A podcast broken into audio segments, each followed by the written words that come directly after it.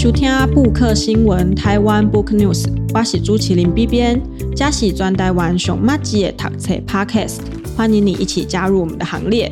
对，今天如果又听到只有我一个人的声音，就代表我们今天又有来宾了。我们今天要谈论的主题书呢，是时报出版的《可怜的小东西》。今天邀请到的是作者刘思芳，我们请思芳跟听众朋友打个招呼。各位听众朋友，大家好，我是刘思芳。这本小说是以国外的生活作为一个写作的基调。那思方也在海外念过书，是加州大学，然后东亚文学的博士。很厉害，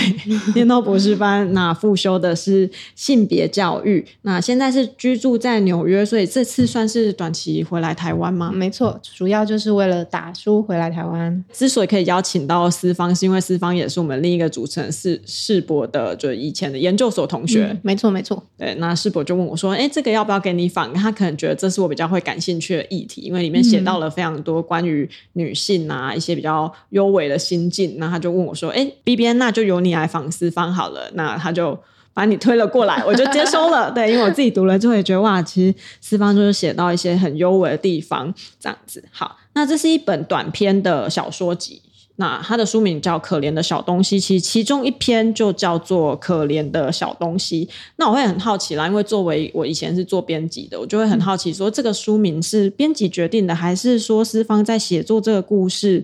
的时候就已经决定说，我这本书就是要叫这个。嗯，其实这不是编辑决定，就是这是我自己决定的。然后，其实一开始这本书原本是叫《全球废物》，但是就是我是觉得这这本书就是这书名感觉非常的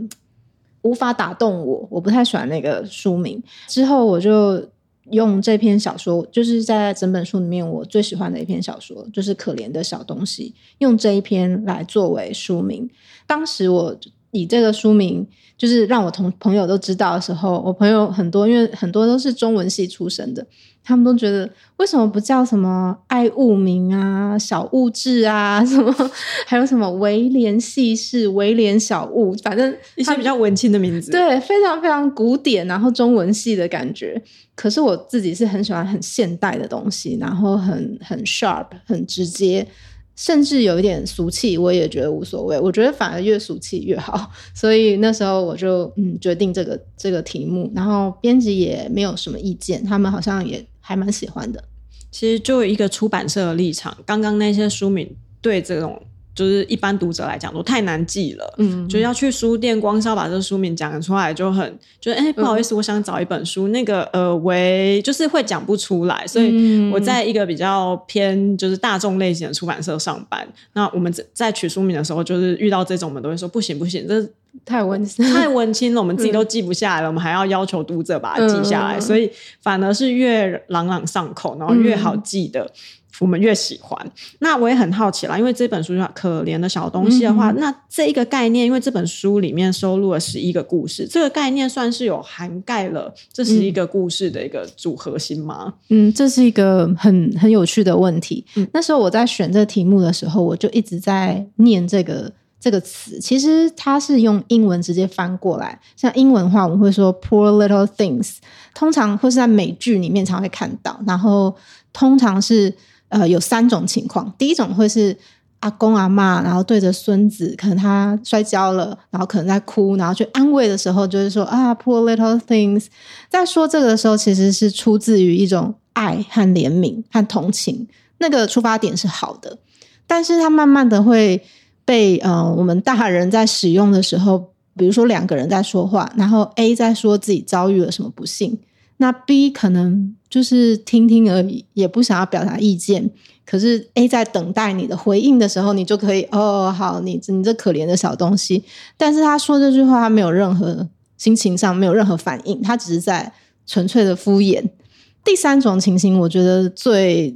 最有趣的就是有两个人如果在比较的时候，比如说。他们有些较劲的心理的时候，那 A 可能在叙说他最近的生活情况，就是他说的很平常的时候，可是 B 觉得我的生活比你好，我觉得你很可怜的时候，他也会流露出这种“哦，你是可怜的小东西”这样的词汇。所以他就是有一个高高在上的感觉。当你说这句话，所以其实这么一说的话，我就发现其实小说里面有一篇题目为“可怜的小东西”的那一篇，的确是处理同情心和怜悯心的故事。那另外，其实很多篇都是在讲两个女性之间的一些暗自的较劲，很常就是两个女人之间，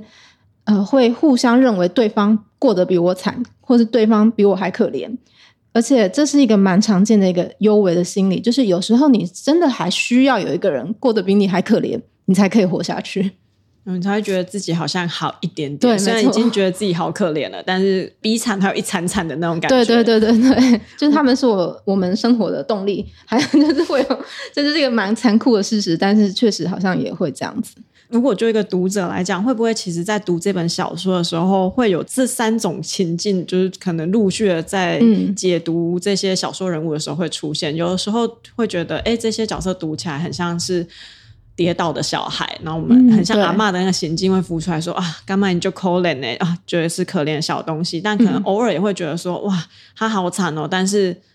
啊，原来我那么幸福，就是我们自己读者也会忍不住这样代入。哦、没错，没错，这这也是这篇小说的一个特色，就是读者看的时候会蛮多复杂的心情会出来。对对，因为我自己在读的时候觉得啊，女主角好可怜，或者是里面的角色好可怜，嗯、但是一方面又觉得啊，我自己平常上班也很辛苦，偶尔可能也有他们的这种心境会浮起来。可是，一方面又觉得啊，可是我好像也没有他们那么悲惨，就就会得到疗愈，因为这好像就会。读起来就啊，我好像也有点矛盾，就是我会希望自己不要这么惨，但我也会希望小说里的人物也过着幸福美满的生活。对对对，但可能就或许。没有那么容易过到每个人都幸福美满，因为就像这本书，它是蓝色书封，但它有一个非常黄色、鲜黄色的书腰，上面就写着“现实如此残酷，你我皆废物”，然后无法脱胎换骨，就等着粉身碎骨。其实是很强烈的文案，因为吸引到我的就会是现实啊，然后残酷、废物，然后以及旁边有一些小字，就是写。海外展翅高飞的女人们，就是如何在苦海求生。我就很好奇，就一开始看到收到书，然后看到这样的文案的时候，我就会很好奇说：假设这个文案啊，我假设这个都编辑写的，嗯、可能是编辑读完这个小说的列的关键字。嗯、但是作为作者本人，如果私方想要为这本书挑三个关键字的话，会是什么？像我可能我就会挑出，就是如果从书腰看，就可能是现实、残酷，然后女人。嗯，对，那。如果私方要挑的话，会挑什么呢？嗯，这个关键字，我我觉得你挑的对，那的确都是最重要的几个字。因为小说里面现实和梦想的拉锯确实是主题。然后，如果你拉锯完了被现实吞没的话，那你就是废物。或者也也有刚好相反，就是你为了要实现梦想，你要先把自己弄成废物，大家不会烦你了，你才可以有办法实现梦想。所以我觉得，嗯，这些主题其实这些字其实很很重要。但是如果让我挑的话，硬是要不同的话，我可能会挑第一个，我会挑中年焦虑，就是 middle age crisis。主要是其实，在书的后面，白桥的短评里面有提到，这是异乡人的后青春残酷物语。我觉得这后青春这个词其实是很适切的，因为。这些主角其实都不年轻了，他们都不是青少年，也不是二十几岁、三十几岁的人，他们可能都已经四十，甚至有的更老。所以在小说里面，我觉得大部分的角色都有一个时间焦虑，就是会觉得自己已经快要老了，然后快要无法完成一些事情了。所以我觉得，嗯，对，我会选中年焦虑。其实这一次我回台湾的时候，也接触了很多老人，我就会一直在想，什么样的老人是我典范啊？什么样的老人我很害怕自己变成那个样子？以前我们可能在年轻的时候，在大学看的是《蓝色大门》，《蓝色大门》里面那一句说：“我们要成为怎样的大人？”但现在我在想的是，我要成为怎样的老人？就是，嗯，我发现，就是我们现在这个年龄，中年是一个关键。如果你对自己的定位，很犹豫不定，无法理解生命价值的话，就很有可能慢慢变成一个可怕的老人。所以，我觉得第一个是中年焦虑。那第二个词的话，我会挑黑色幽默。我很喜欢写比较暗一点、沉一点，或是黑色一点的的主题，也是我的艺术的目标。但是，为了达成这样的目标，我觉得叙事手法要相反，反而要更轻、更更幽默，所以才会让读者愿意一直看下去。所以有点像是一个饵在吊着读者，所以我我会选黑色幽默。然后最后一个呃关键字的话是一个英文字，我来说说看，然后大家可以帮我想到一个中文词？我是想不到，这个词叫 frenemy，然后它是用两个英文字合在一起，就是 friend and enemy。就是朋友和敌人，然后把它合在一起叫 frenemy。嗯，有没有这样的词？好像没有，亦敌亦友那种感觉。对，亦敌亦友。我刚刚脑中有想到一个词汇，但我觉得好像又不太像。就是有些人会说你是塑胶闺蜜，就是表面上看起来是很要好的人，哦、但是两个人实际的情感其实跟塑胶一样，是很就是很、很假的，但是又又没有到。敌的那个成分，我觉得好像没有办法解释到底的那一个。对对，有我还有一点落差，我觉得听众应该可以提出更好的对一个词。我那时候就是想要英文里面就是有这个字叫 frenemy，这个亦敌亦友的状态，其实是在女性的交友关系上常会出现，男性未必没有。但是如果我跟一些呃直男在讨论这个关系的时候，他们就会觉得，要么这个人就是你的敌人，要么就是你的朋友，怎么可能这两个会是同一个人？但其实女性是常常会有这样的这样的关系，对，所以我会大概会选这三个词。我刚刚对于不要成为怎样的老人这一点非常的心有戚戚焉，嗯、尤其当进入职场，然后会看到很多职场的前辈，或者是遇到很多的长辈之后呢，觉得你内心虽然也没有觉得自己一定要成为怎么样成功的人士或怎样光鲜亮丽的人，但是内心总是会忍不住觉得说：“天哪，这个人现在的行为。”我有点看不下去，所以我要期许我自己未来不要变成这个样子。对，对，或许我们已经没有像可能二十岁的时候觉得说啊，我要成为怎样的大人，嗯、但是我们相对的知道说，我可以不要成为 怎样的老人那种感觉。没错，刚刚在讲的时候就觉得哇，就是我最近常有的心态，就会觉得啊，我真的不要变成那样。对，那就觉得很有趣。对，那刚刚那个亦敌亦友，我也觉得。很有趣，因为嗯，我们这个节目有的时候会常常，因为我跟世博刚好是一男一女，所以我们常常会呃有一些观念或者是意见，会因为性别稍微有一点点落差，但我们两个又会希望说，我们不要用性别的框架来阻挡大家就是思考的这个面向。嗯但又会忍不住觉得，可是有的时候就是 不知道为什么就会刚很刚好的，我们女就是我是女性，生理女生心理也是女的这种想法，会刚好跟她生理男、心理男的想法是完全不一样的。对，对他，而且他会摸不懂，就是完全搞不懂为什么你会有这样的想法。因为刚好刚刚前面有提到四方做性别研究，嗯、所以就算是我们现在很强调就是两性可能，然后性别可能我们不要有那么明显的界限，但好像有些时候还是不得。不有一些呃，怎么讲？一些原则或概念是用性别来区分它。对对对对对，我同意，我同意。好，那我们之后我跟世博在就是讨论到这的时候，就是压力比较不会那么大，因为我们每次都要在那边，就是要还要帮自己那个 highlight 起来，或者是要有加一个引号说。这是我们身为一个呃 女女生 对生理女会可能有的想法，或者身为一个心理女可能有的想法。对，我想要先拉到就是可怜小东西这一篇，想要先问问看，就是。思芳在处理这样子一个角色，跟自己的一些经历有没有什么样的关联？因为呢，女主角是一个叫做李雀海的女生。这个故事里的主轴就是她不断的会在路上遇到那些路杀的动物。然后其实这一段我在读的时候就觉得，就是有一点，就像你刚刚讲的，就带着一点悬疑感，或者是有点比较阴暗感的那种，很像在看一部电影。然后那个文字的叙述就让我不断的跌进一个。嗯跟女主角有点类似的那个视线，然后，但是当那个隧道出来的时候，看到的却是路杀的动物。嗯，对。那他不断遇到路杀动物的这一个铺陈，跟呃旁边的车子都一直经过，但只有他一个人停下来，嗯、就是设法要解决他。然后他求助，然后认识了一个瓦伦先生。那从此之后，跟瓦伦先生形成了一个比较好像默契一样，只要他遇到动物，他就打给他，呃，来处理这个死掉的。动物。那其实像这样的新闻，台湾最近也蛮常听到的，尤其是石虎苗栗那边。那其实就算不是石虎，我们平常在路上，像我今天早上搭公车，那台湾不是很多那个，还好他没有被撵到，很多那个八哥 会就是停在马路上，然后我在那边等公车的时候，刚好有一只八哥停在那边，但公车就这样咻过来的时候，我跟我旁边的另一个大学生，我们两个同时尖叫，对，同时倒抽了一口气，就是我们真的超怕被撞到，但后来就发现他可能就顺着那个风，然后就因为公车过去的时候风很大，它就被吹到。就是，他就展翅就飞起来就飞走，我就吓一跳，那我就觉得天哪，这个陆杀动物，我小时候看到我都超级害怕，就是早上有时候可能经过哪里有有一些扁掉的，哦对，老鼠或小鸟，就不好意思让大家如果吃饭的时候在听这集，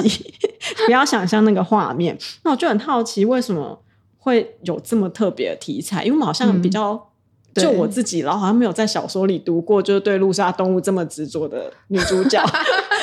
就会很好奇，这个际遇跟这个铺陈是跟私方自己的个人经验有关吗？还是说跟你关注的议题有关系？其实这个问题很重要，因为我当初写这个小说，我其实对我我要先说，就是我是一个非常爱动物的人，就是爱到会很痛心那种。可是在美国是一个。公路的国国家，就到处都是高速公路，所以常常在路上，高速公路上，它的速限又非常非常高，所以常常会看到各种动物的路杀，而那种程度是台湾人无法想象。他会真的会遇到那种大型动物也会被杀死，可是他们通常会可能受伤了，慢慢到路边然后死亡，所以是真的会看到那种很大的鹿啊，大型的鹿啊，然后好多只这样子，所以。我真的是看的太多了，所以多到心里会觉得很严寒。然后我还特地就开始学会背那个往生咒，所以每次看到就会念一些往生咒。然后，可是我自己也知道，我做这个好像没有什么用，他已经死了。就是我们只能经过，无法做任何其他的帮助，他已经死了。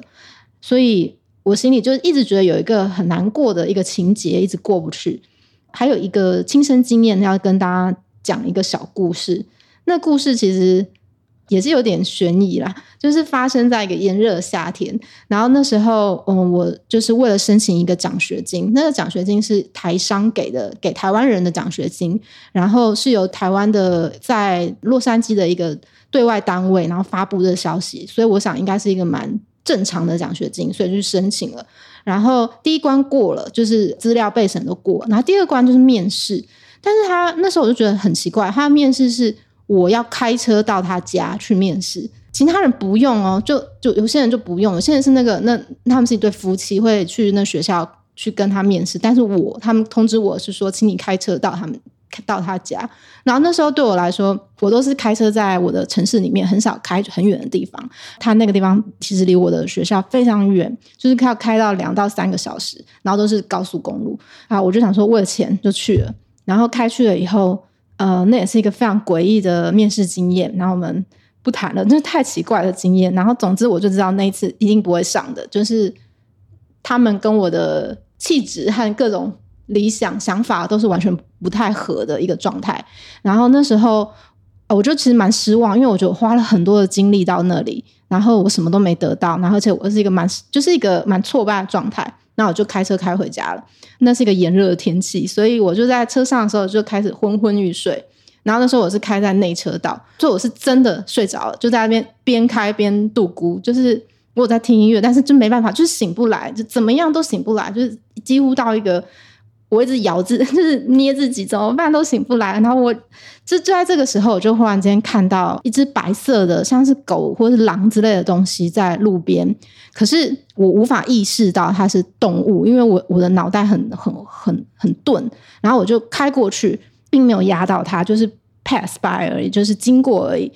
然后它经过的瞬间的时候，我就忽然整个全身就是那个毛骨悚然起来，就是那个瞬间，因为我的视觉暂留就停留了那个。白色的毛的影像，然后我就惊醒，就是那种醒是那种清醒到不能再清醒的清醒。那时候我的一个瞬间是那是那是我家的狗，那我有一个那个意象，因为我家狗也是白狗，那是我最后一就是在台湾的狗，然后它是一只白狗，就是那个 size 也是一样的，然后那个样子也很像。然后我就觉得他死了，就有一个印象，觉得他死了。可是他死的瞬间，然后我被救起来，我就有一个被救的那个感觉，然后我就活了。所以这件事情过后，我就开始每次看到路杀的动物的时候，我会觉得他们是在牺牲，他们是被人杀死的，可是他们牺牲自己的生命在，在在唤醒或是在救一些经过的人。我就每次都有那个很强烈的那个感觉。就是他们在帮人类争取活的机会，即使他们是被人类杀死的。嗯，那一瞬间，因为你注意到他了，要不然你原本是在一个已经快要睡着的过程中，有可能是会发生意外。对，我觉得我应该是会发生意外那个状态。所以就是因为有这个经验，让你未来之后都对路杀这件事情特别留意、嗯、特别关注，然后也把这个经验写到了这一本小说里面，嗯、然后构成了李阙海这个很独特的经历，以及他不断的在这个上班路上遇到路杀事件，嗯、跟这个路杀事件最后演变成怎样，当然就是听众朋友去找这个小说来看。对，对，那。我也很好奇，就是一样是李阙海这个人，因为她是一个在异地工作的女性。嗯、那呃，思芳也就是住在海外很长一段时间。嗯、那它里面也提到了一些，就是跟可能上班族会比较心有戚戚焉的文字，例如是说，呃，李阙海其实不知道自己的人生在等待什么，在忙碌什么。李阙海的人生呢，在很多老同学眼里看来，并不算失败。因此呢，当有人对他这么说，这个工作很适合你的时候呢，李雀海好像就一定要心存感激，仿佛他天生就不该是个艺术家。那因为这个小说的铺陈是他前面其实她是一个艺术科系出身的女生，但她最后没有从事艺术工作，而是转向了行政工作。读文科的人读到这里的时候，就会觉得啊、哦，天哪，好像又被打中了。就是我们每次只要说自己念文科，或自己要做可能比较偏创作类型的东西的时候，都会。遭遇到就是现实跟梦想的拉扯，嗯、以及被说你你靠这个就会吃不饱，你靠这个会饿死。像思方这样，其实你是不但是就是学术研究者，但你也写小说，你是一个文学创作者，你有两个这样的身份，也很好奇，就是思方如何看待这种梦想跟现实的平衡。那可能也不是只有在这一篇就是可怜的小东西里面，其实你整本书都不断的在强调，就是现实有多残酷，跟你的理想之间有很大剧烈的拉扯。那这一个部分，我想要请思方多多跟我们分享一下。好。呃，其实我老实的说，我觉得平衡这件事很难达到。在我的概念，平衡就是五比五。但是当两个分量是一样的时候，我觉得是会把速度变得拉的一起拉慢，就是 A 和 B 两个速度都变慢，然后会停滞在那里。所以我觉得平衡，我其实是做不到的。我必须先。老实说，我觉得它是一个数学问题。如果你把重心放在 A，那 B 自然而然你的分量就要减少。这样的话，A 的速度才会发展起来，然后 B 的话肯定就是慢慢慢慢的放弃。对我来讲，这个是比较容易做到的状况。所以大家会误会我好像学术和写作是并重的，但我必须老实说，我觉得我已经把重心慢慢的转到写作方面。所以我觉得我现在大概的重心是七比三吧。那那个七是写作，那三的话，你我也知道学术你不放十的话，就是不可能成功的事情。所以我知道三就是为了求生存，就是赚点钱，然后教书这样就好了。然后我也不求有什么飞黄腾达的发展。这个三就是生存。然后是如果可以的话，如果真的有那么真的那么放开的话，放飞自我的话，我很希望是十比零。但是那个三是真的是要活下来，所以我还是要保持个三在那里。我自己调成这个比例也是花了很多很多年，然后去挣扎，最后发现这个比例对我来讲是我活得最快乐的比例。可是很难的一个地方是和别人交代，我这个比例对我来说是好事，这件事情非常难。就是别人都会永远，嗯、都会认为说，你怎么不把八放在学术，二放在写作？写作是个嗜好，是个兴趣。而且我其实不求支持，我只要求理解就好了。你只要理解我就够了。但是我觉得常常就是会受到无限多这种不切实际的期待，他们都永远觉得怎么样都是学术是最重要的，工作是最重要的，赚钱是最重要的。所以最难的事情就是这个，就是跟别人交代我分好的比例，这件事是好的。这件事对我来讲是非常难，而且非常浪费时间，因为你光是要去敷衍或是交代这个，就已经花费了我很多很多我本来就可以用全心放在写作上的时间。所以我的小说里面有一个人物叫娜娜，那她有一句话，她说：“如果可以，她真希望这一生都不需要和人证明什么，就可以一直照着自己的步伐过下去。”我觉得如果有听众朋友是刚好正走在自己的路上，按照自己的速度和风格来走的话，而且身边没有人要你交代什么的时候，我觉得这样的人应该就是全世界最幸福的人。因为。无论是作为一个怎么讲，无论是不是文科毕业，或者是你是从事怎样的工作，嗯、好像我们很长时候，我们的工作、我们的身份，其实不是只有对自己交代，哦，对，要对别人讲好多，无论是家人或者是外在的朋友、亲戚，然后跟很久不见的朋友聊天，最后也会聊入大家现在在干嘛，然后在完成什么事情，赚多少钱，就有时候会稍微有点疲乏的时候。就会不禁去思考，哎，那我现在到底我的生活到底是为了什么在做？所以我刚刚听到那个三比七的时候，我其实嗯蛮感动的。我会觉得、哦、怎么讲？因为我偶尔对工作感到很乏力的时候，嗯、我也会觉得，哎，我虽然在做出版，然后我在做我喜欢的事情，那、嗯、还是会觉得。我好像只是为了领薪水才在公司里面上班。嗯、那我其他有更想做的事情。可是我如果不，我如果不领这份薪水，如果我放弃这份薪水，其实是我没有办法指引我的其他生活的。嗯，对。那达到这个平衡，或许中间过程很困难，但是一旦达到了之后，嗯、好像。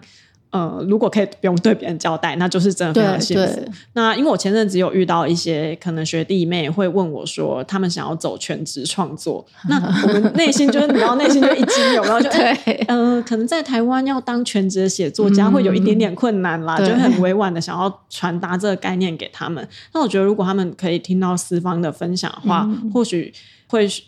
更能怎么讲？试图找到自己的平衡。对，对你个比例要慢慢调出来。对，因为就像你讲的五比五的时候，你或许会觉得啊，好啦，我一半时间工作，一半的时间，嗯，一半时间好好求生存，一半时间好好创作。但是就像你讲的，有可能两个就同时一起沉下去，一起沉沦。也有听过一派，就是哦，我尽可能的。维持最低的物欲，然后赚到最低的钱，哦、我只要可以吃得饱，然后穿得暖，有地方住就好。嗯、然后你其他的就是看可它的比例可能是一比九。哦，那对，一是生存，嗯、然后九是创作，其实也没有不行，但是对，但就是辛苦啊，对，就是会比较辛苦。对，所以我觉得刚刚那个。找到自己的平衡，然后呃，好好的可以一边的好好活下去，然后一边又做自己喜欢，嗯、然后自己感到幸福的事情，这件事情是非常重要的。虽然小说里的一些角色看起来有点。可怜，对，就是我在读的时候也就觉得啊，有点可怜，但是又不禁的回头回顾自己的生活，或者回顾自己的职业的时候，觉得啊，好，我现在好像也有找到那个，我目前可能是七比三吧，七是工作，然后三就像我现在在做这一件事情，嗯、这个也可能没有太多的收入或者是太多的回馈，但是至少是我做起来的时候是快乐的，嗯、对，很好，很好，嗯、对啊，那。我们最后还有一个比较小的问题啊，但是或许这个问题一谈会变得非常非常的大，就是私方的这本小说里面收录了十十一的故事，那刚刚也有稍微先讲到了其中的几个，那想要传达的，除了就是书腰上面或者是编辑的文案给我们的。一些就是提点以外，比如说展翅高飞的女人们，就是海外，所以这十一个故事都是讲海外求生存的故事吗？嗯、那还是有什么其他的核心概念在这本小说里面呢？不全然是海外的，还是会有两到三篇是在台湾，主角都是在台湾，然后发生的地方也都是在台湾。但是我觉得有一个一贯的主题，所有的都是跟 loser 跟失败者有关，但是。嗯，我的失败者好像也跟以前的人写的失败者有一点不同，就是写失败者本来不是什么稀奇的事，因为文学家本来就是会对失败者有比较多的同情，没有人会去写一个成功者光鲜亮丽的故事，什么郭台铭人生的 奋斗 记，看回忆录就好了。对对对，那种没有，我们文学家不不写这种东西的。但有一种失败者，我觉得特别的非常特别，就是他在别人的眼中是所谓。人生胜利组，嗯，他可能就是哦，可能他是老师，然后现在教真多难考，他是考上教真的老师，然后他是教授，他是经过无数的面试成为那个高高在上的教授。那有的是非常高薪的工程师，其实他们都是所谓的人生胜利组，但是为了成为这个人生胜利组的这些成功人类，他们可能全神贯注在发展这个地方，所以他在某个地方他必须让它坏掉。他也可能是无意的，可能是有意的，但他就是坏掉了。然后那个地方是我很爱观察的地方，所以我对这种不为人知的坏掉特别有兴趣，很喜欢看这些人的这些小小的个性的一些瑕疵或是一些失败。很多的时候，这些人其实是不敢跟别人说我有有任何挫败感，就是他们认为挫败是很可怕的事情，所以是不想和别人分享的。尤其是说了很容易被被扇脆 pad。我来举个例子好了，就像是小时候大家应该会遇到那种同学，就是他考了九十五分，然后他会哭着出来说我考很烂那种，然后那种人你听了大部分都会讨厌他，其实我也会讨厌他。可是有些人可能为了得到一百分，他会做一些很极端的事。可能他每天回家念书的时候，他会拔他的头发，可能会咬他的指甲，然后他可能心里早就有有些地方坏掉了。所以他最后得到九十五分，他输了五分。我们对一般人来讲就是小事情嘛，可是对那些人来讲是一个天崩地裂的痛苦，是一个非常非常大羞耻。所以我在小说里面常常会有这样的一种很极走走很极端的个性的这种人物。我我的意思是说，其实我想传达是说，成功和失败的标准并不是那么绝对化的事情，而且很长的时候就是呃，我们无法了解每个人的内心历程。